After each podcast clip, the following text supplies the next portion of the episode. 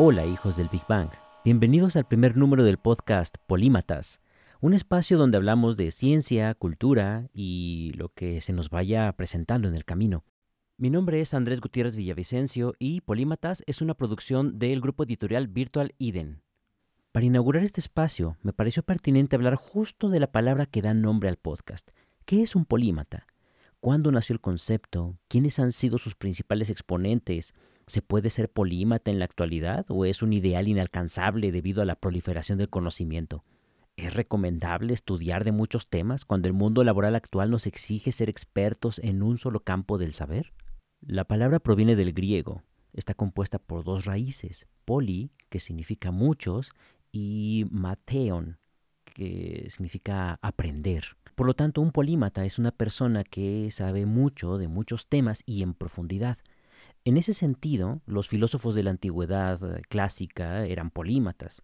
Pensemos, por ejemplo, en Aristóteles, que él escribió sobre lógica, metafísica, filosofía de la ciencia, ética, mm, filosofía política, estética, retórica, física, eh, astronomía, hasta biología también. Eh, otra polímata famosa es Hipatia de Alejandría, que fue una gran astrónoma, matemática, filósofa, fue una maestra neoplatónica griega. Entre otras cosas, inventó el astrolabio plano y el densímetro. Uno de mis favoritos es Eratóstenes. Él fue matemático, fue astrónomo, fue geógrafo, poeta, filósofo. Es famoso por haber medido el tamaño de la Tierra con una precisión notable también midió el eje de inclinación terrestre, midió también la distancia de la Tierra al Sol con una exactitud asombrosa para la época y casi sin instrumental científico, de una manera muy rudimentaria. pienso también en Arquímedes de Siracusa, este hombre que fue físico, fue ingeniero, fue astrónomo, fue matemático y sobre todo se le recuerda como inventor. Él encontró la manera de determinar el volumen de un objeto irregular. Ahí está la historia de la corona de oro del rey Hierón II, que dice que le, pidió que determinara si esa corona era realmente de oro puro o se había hecho de otros materiales, y que Arquímedes le dio vueltas al tema hasta que se cansó y de pronto se mete a su bañera y al ver el volumen de agua que desplaza su cuerpo al entrar en la tina, le llega la idea y dice Eureka, que es una frase griega que significa lo he encontrado. También es, es famoso por haber inventado el tornillo que lleva su nombre, el tornillo de Arquímedes. Eh, describió el principio de la palanca. De ahí su frase que él decía, denme un punto de apoyo y moveré al mundo. Cuando los romanos invaden Siracusa, Arquímedes lidera la defensa de su ciudad con, con múltiples inventos.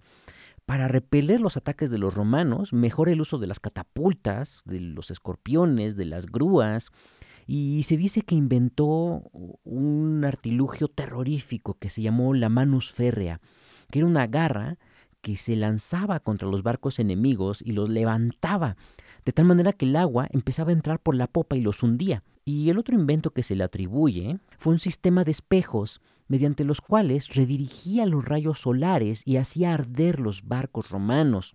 Así que podemos imaginar que Arquímedes era tan inteligente y que valía tanto como un ejército completo. Y, e hizo que una ciudad que no tenía mucho para defenderse, Siracusa, eh, se defendiera durante ocho meses de los romanos. De ese tamaño era su inteligencia. Sin embargo, bueno, en ese tiempo no se les decía polímatas, más bien el término que se empleaba en ese tiempo era polistor. Tenía un significado similar, alguien que conocía de muchas materias. De hecho, en la antigüedad hubo alguien que se llamó Alejandro Polistor, debido a que era un sabiondo de muchos temas. Otra sabionda de la antigüedad, ya, posterior a los griegos, eh, fue Hildegarda de Bingen, que fue médica, fue naturalista, fue escritora, científica, fue filósofa, fue música, compositora y bueno, vete a saber tú que muchas otras cosas más. Pero bueno, el concepto de polímata como tal surge en la Italia del Renacimiento. Y no es casualidad, porque justo el renacimiento se refiere al renacimiento de este gusto por la cultura grecorromana. Entonces, al regresar a esa cultura que buscaba aprender de todas las cosas, pues también los, los, hombres del Renacimiento tienen un despertar a la universalidad semejante a la del mundo greco-romano. El término fue descrito por León Battista Alberti por Baldassare Castiglione, eh, quienes consideraron que el polímata era un hombre que debía dominar varias materias del conocimiento con fluidez y con desenvoltura, o como lo llamó Castiglione en su tiempo, con sprezzatura que era una especie de actitud distante, de ligereza, de naturalidad, como si todo le fuera sencillo. O sea, no solo debía saber de muchas cosas y en profundidad, sino hacerlas bien, de tal modo que pareciera que ni siquiera se estaba esforzando, que se le daba naturalito, que desbordaba talento por todos lados. El polímata más famoso de la historia ha sido sin duda Leonardo da Vinci, quien fue, fue, arquitecto, fue escultor, pintor, matemático, inventor, ingeniero, anatomista, paleontólogo, como buen hombre universal de la época, pues músico, poeta y loco, ¿verdad? Era un mil chambitas cualquiera, ¿no? Como el personaje de la película mexicana de ¿Qué te ha dado esa mujer? Ese que entraba en la casa vestido de fontanero y se salía con su uniforme de botones de hotel y decía, ya viene vieja, ya me voy vieja. Bueno, pues así podemos imaginarnos a Leonardo da Vinci, que de pronto se pone a pintar y luego a esculpir y luego a diseñar la ciudad de Milano, en fin, se dedicaba a lo que le pidieran. Esta idea de, querer saber de todo, de mezclarlo y aplicarlo, fue una actitud ante la vida extendida en cierto círculo cultural renacentista que pretendía, entre otras cosas, emular a los genios de la antigüedad griega, a Eratóstenes, Arquímedes, Aristóteles, y bueno, de ahí su, su hambre de saber. ¿Cuáles son los beneficios que veían los renacentistas en esta actitud? Bueno, pues aquel que tenía conocimiento de varias áreas podía ver los problemas eh, de una manera mucho más global. Tenía una mente acostumbrada a pensar en el todo. Si a un escultor, por ejemplo, como Bernini, le encargan realizar una fuente en Roma, que está en un terreno de difícil acceso para el agua, pues tiene que pensar cómo llevar el agua, construir bombas, construir mecanismos que lo ayuden a abastecer de agua esa fuente. Es decir, no solo tenía que ser bueno esculpiendo, sino también tenía que ser bueno en las cuestiones ingenieriles necesarias para que esa fuente funcionara.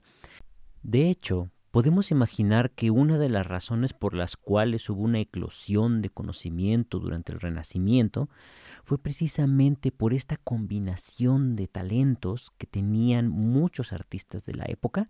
Pensemos en Michelangelo de Buonarroti, en Rafael Sanzio, en Leonardo da Vinci, en fin, eh, todos estos genios al estar juntos, pues intercambiaban conocimiento, intercambiaban sus técnicas, estaban en contacto unos con otros y eso les permitió acceder a nuevas perspectivas y eso mismo los hizo innovar en sus campos respectivos de, estudio y llegar a nuevas conclusiones. A este fenómeno, un teórico reciente llamado Franz Johansson lo llama el efecto Medici, porque fueron precisamente los miembros de la familia de los Medici quienes patrocinaron a estos artistas para que confluyeran en este punto del espacio-tiempo y realizaran todas estas obras de ingeniería, arquitectura, escultura, pintura, etc. Y gracias a eso hubo una eclosión de creatividad.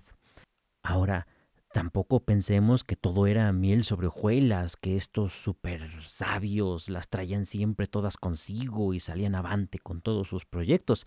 No, para nada. Eh, creo que aquí podemos empezar a hablar de los contras de la polimatía. Y como ejemplo se me ocurre el mismísimo Leonardo da Vinci, del cual recordamos casi siempre sus aciertos, pero se nos olvidan sus errores. Entre otras de sus mil chambitas, pues fue contratado por el príncipe Ludovico Sforza de Milán para que le preparara el festín de, la, de su boda. Eh, o sea que, que Leonardo da Vinci también fue wedding planner. Entonces, a da Vinci se le ocurre hacer una tarta para 300 personas. Y construye una, una, estructura que rodea al castillo para que pongan ahí toda la, tarta. Y, bueno, pues terminan de cocinar la tarta y la dejan tapadita en la noche.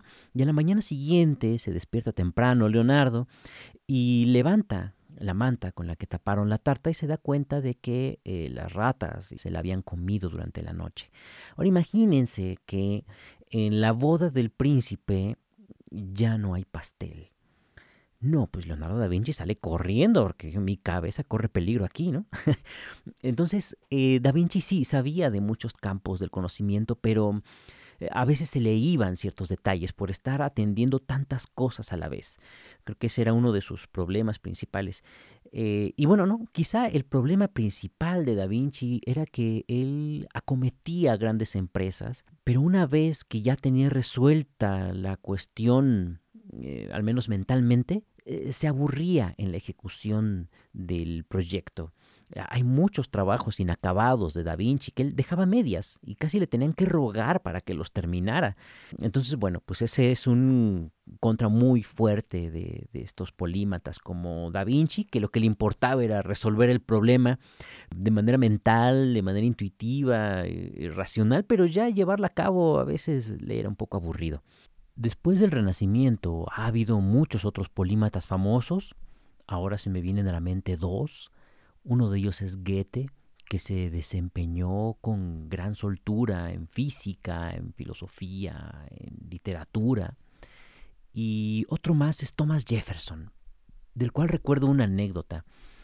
John F. Kennedy se reúne en la Casa Blanca con 49 o 48 premios Nobel y dice a manera de broma que esa debe ser la ocasión en que se ha reunido más talento y más inteligencia en la Casa Blanca, excepto por las ocasiones en que Thomas Jefferson cenaba solo ahí, aludiendo a que Thomas Jefferson era un polímata que sabía más que todos estos genios premios Nobel.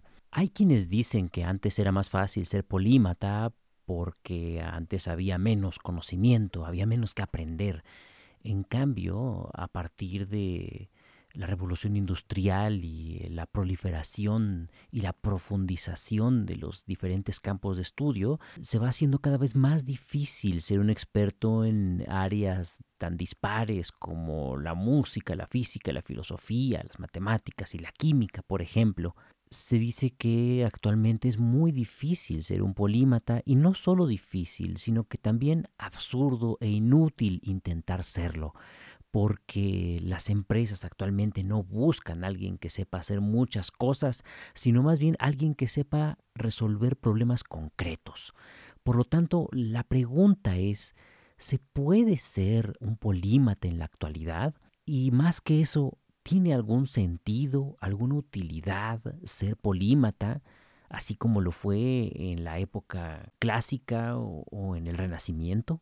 Creo que es, es muy difícil pensar en esta cuestión porque actualmente los campos del conocimiento se han ampliado de, tal manera que es difícil que alguien pueda saber de economía, de política, de historia, de matemáticas, de física, de química, en fin, porque la investigación ha avanzado demasiado en cada uno de esos terrenos. Actualmente se aboga por la especialización en un campo de estudio, es decir, estudiamos durante cinco años una carrera, pongamos medicina, y al terminar nos dicen, bueno, pues la medicina general no es suficiente para obtener un buen trabajo, necesitas especializarte en algún terreno de la medicina. Entonces, si uno quiere destacar, tiene que encontrar un campo de especialización. Digamos, se especializa como cardiólogo y dedica varios años más de su vida para mm, poder diagnosticar enfermedades del corazón y luego le dicen, no, pues ahora necesitas un doctorado, porque cardiólogos también hay miles en, en, tu país, en el mundo. Entonces es necesario que te especialices en algún tema de la cardiología, a lo mejor problemas en la válvula mitral. Y entonces ya, pues tú eres uno de los pocos expertos en el mundo en problemas que tiene la válvula mitral del corazón, en mayores de 50 años, además. Dicen actualmente que el experto en un campo de especialización es el que puede sobrevivir en este campo laboral. Ahora los llaman los expertos en una monomateria, es en un campo específico, muy específico del conocimiento. Es el, el hiperexperto en el fenómeno del spin, el, el, giro del electrón, en la cercanía a agujeros negros de un milímetro de diámetro creados en laboratorio.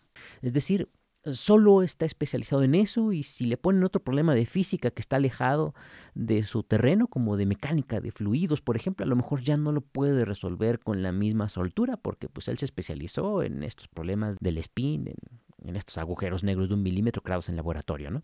Nos dicen, para destacar hay que ser de los mejores en un área reducida del conocimiento. Por ejemplo, diseñadores que hacen de todo, pues van a tener una clientela más general, van a tener chambitas más amateur, digamos, en comparación con aquellos que se especializan en una sola cosa. En ese sentido, cuanto más te especializas, más dinero puedes ganar. Ese es uno de los mantras empresariales de la actualidad. Y bueno, haciendo alusión a este mantra, hay un video en YouTube que pueden buscar bastante interesante en el que envían el currículum de Leonardo da Vinci. Bueno, Leonardo da Vinci evidentemente no escribió ese currículum, pero eh, anotan varias de sus especialidades en un currículum ficticio y se lo mandan a varias empresas. Y los de RH de, de estas empresas leen con desconcierto todo lo que puede realizar esta persona y pues es rechazado en todas las empresas, ¿no? Nadie lo contrata. Dicen, no, pues es que este hombre está muy confundido, ¿no? No, no tiene ningún campo de especialización. ¿Para qué lo podemos usar? Lo ven como alguien que sabe un poco de todo y un poco de nada. Es disperso, es inquieto y como que se les va de las manos. Hay alguno que dice, eh, en el video, ¿no? Eh, casi hasta como que me marea un poco este currículum. No encaja en ningún lado. Es decir, un saber como el de Da Vinci eh, no encaja en este mundo laboral porque dice, ¿dónde lo metemos? Al decir que sabe de tantas cosas, es muy probable que no lo sepa en profundidad. O, como dicen por ahí, el que mucho abarca, poco aprieta. La preferencia actual es por la conformación de equipos multidisciplinarios o especialistas en cada campo.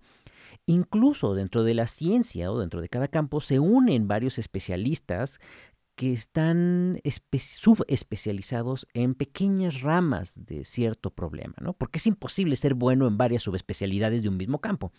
Por ejemplo, para un experimento de física actual, pues, se requiere tener un físico teórico y a veces se une con un físico práctico, otro que sea especialista en mediciones de esos experimentos, otro que sea especialista en interpretación de los resultados de esos experimentos, otro en el modelado quizá, otro más en programación, otro más en las cuestiones ingenieriles necesarias para la creación de dispositivos para la realización de ese experimento. Y ahí tenemos ya un equipo de como 7, 8 físicos que entre ellos incluso les cuesta trabajo comunicarse porque la jerga de cada uno está tan especializada que es difícil transmitírsela a otro especialista. En ese nivel de especialización nos encontramos en este punto. Esta formación de clusters, de investigadores o de expertos, ha ido en detrimento de lo que se ha dado en llamar los sabios de nada, que ahora se consideran comodines de todas las jugadas, pero maestros de ninguna. Ahora, ¿cuáles son los peligros de la hiperespecialización del conocimiento? Pienso que, sobre todo, la pérdida de visión de campo. Es decir, al estar acostumbrado a pensar solo desde esa perspectiva, le es difícil ver otros problemas que pudieran surgir desde otra arista del problema que se le presenta. Otro segundo problema es la imposibilidad de comunicación y entendimiento con personas de campos, ya no digamos lejanos, sino incluso medio cercanos. Pensemos en un médico neurólogo comunicándose con un cardiólogo. A lo mejor les va a costar cierto trabajo comunicarse, a pesar de que comparten un cierto nivel de jerga, pero en un nivel ya mucho más especializado les va a costar más trabajo. Tendrán que explicar más cosas para que se entiendan.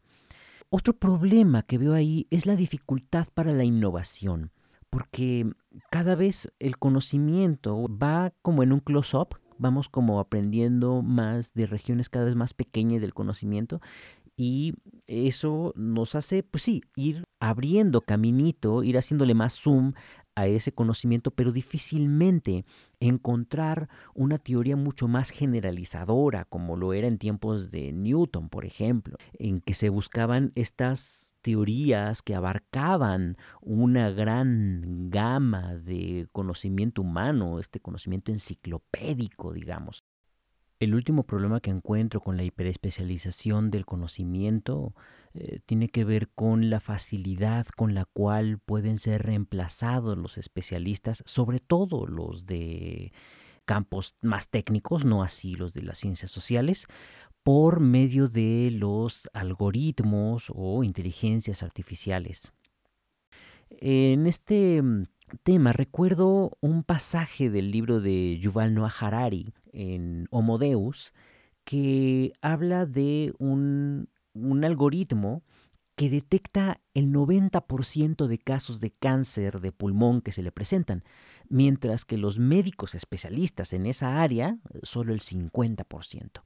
Es decir, este algoritmo con enormes bases de datos entre las cuales puede colegir, compulsar información, cruzarla y demás, es mucho más eficiente que el humano que lleva varios años eh, entrenándose en el diagnóstico de enfermedades porque el humano es falible. En cambio, la computadora pues no se cansa, no necesita vacaciones, no necesita primas de seguros y demás. Entonces podemos intuir que los humanos van siendo cada vez más reemplazables. ¿Cuáles son las profesiones que son menos reemplazables? Pues aquellas que requieren mucho más unión de diversos campos de conocimiento. Estoy pensando, por ejemplo, en un arqueólogo que requiere tener un conocimiento no solo de historia, ¿no? sino también mecánico para realizar sus excavaciones, sus investigaciones y relacionarlo con cuestiones sociales, ambientales y demás. Eh, son mucho más difíciles de suplir por una inteligencia artificial porque programar un algoritmo capaz de suplirlo es muchísimo más complicado. En ese sentido, un polímata sería muchísimo más difícil de suplir que un hiperexperto en un tema. Se me viene a la mente otro ejemplo. No sé si ustedes se acuerden de Deep Blue la computadora que fue entrenada para jugar al ajedrez con Gary Kasparov.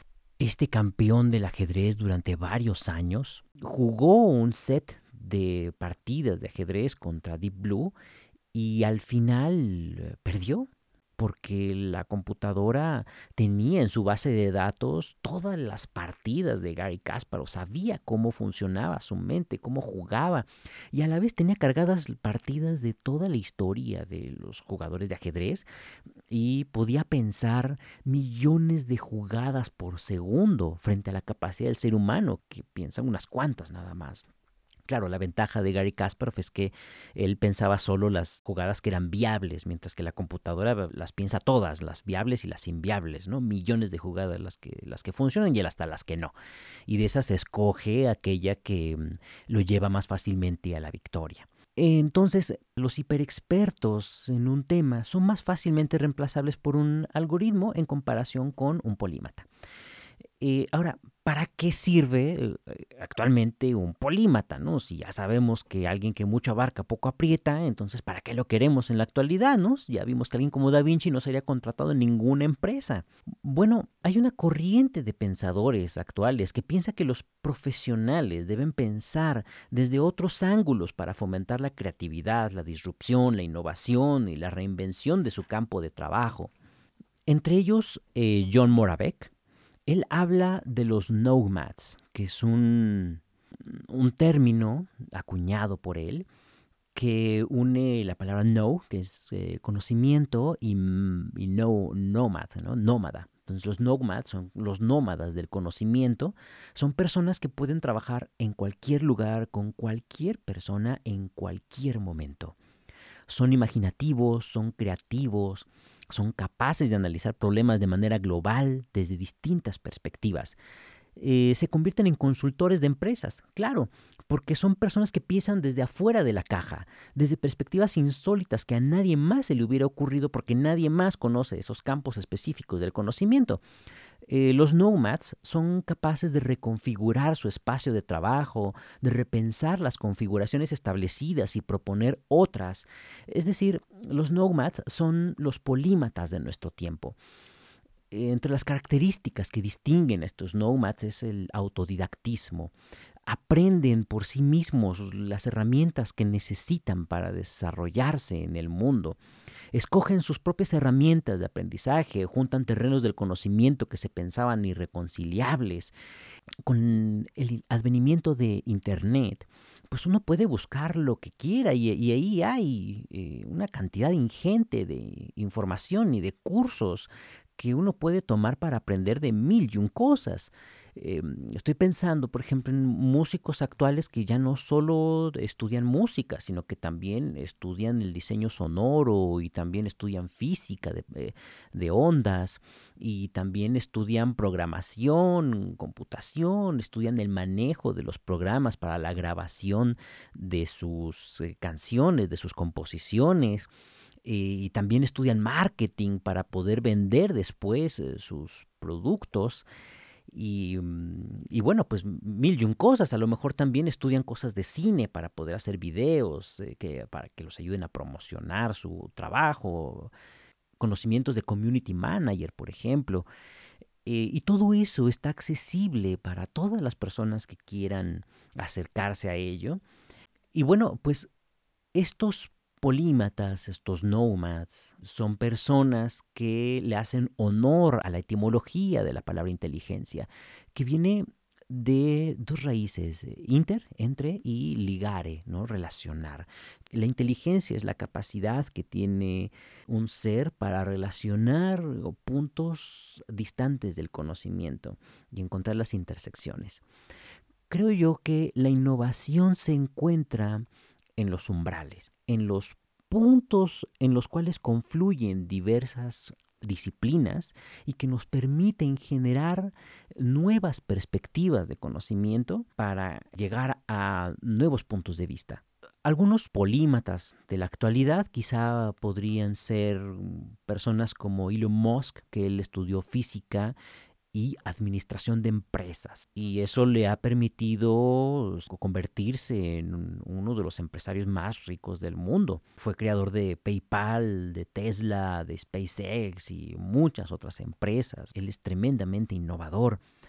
Otro gran innovador de nuestro tiempo es Steve Jobs que él estudió muchas cosas, entre ellas artesanía, estudió caligrafía, estudió muchas cosas de la contracultura, de la psicodelia, en fin, y eso le permitió tener un pensamiento muchísimo más plástico para ver interrelaciones que no son obvias de detectar para otros especialistas.